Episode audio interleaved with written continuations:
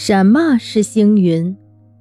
很早以前，天文学家在光学望远镜里就已发现一些呈云雾状的天体，人们称之为星云。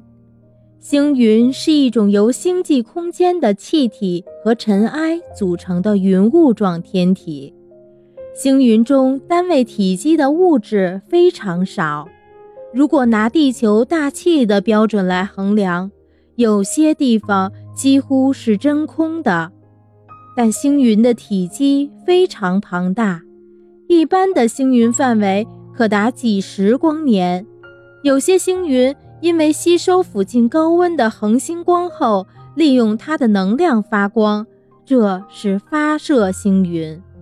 仅反射附近恒星的亮光的是反射星云，而不发光的。